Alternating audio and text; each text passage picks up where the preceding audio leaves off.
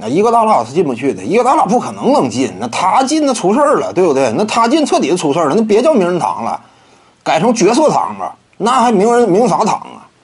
有些观众一整提什么呀？特雷西麦格雷迪拉低名人堂门槛啊？那你可错了，像麦迪这种就属于什么？我往名人堂门口一站，看一眼这个牌子，大步就往里闯，保安都不敢来，对不对？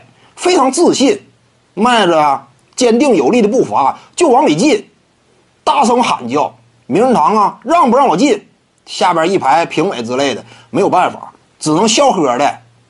你虽然说新来的这位选手呢态度不好，对不对？好像要踢馆一样，没有办法，人家是两届得分王啊，底气十足，你怎么整？只能让他进，对不对？没有办法。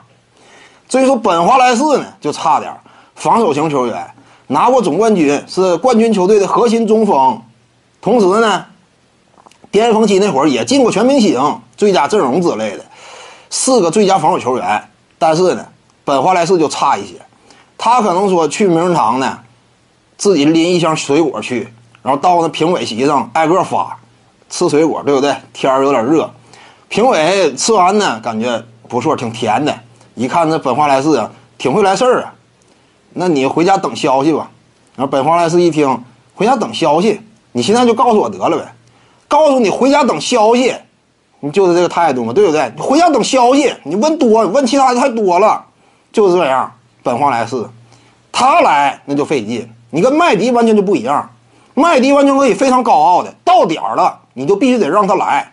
但是本华莱士，你得去好多次，你都不见得能够让评委满意，能够让这个名人堂啊接纳你，这就是差距嘛。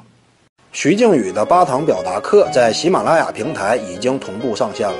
各位观众要是有兴趣的话呢，可以点击进入到我的个人主页当中，在专辑页面下您就可以找到它了。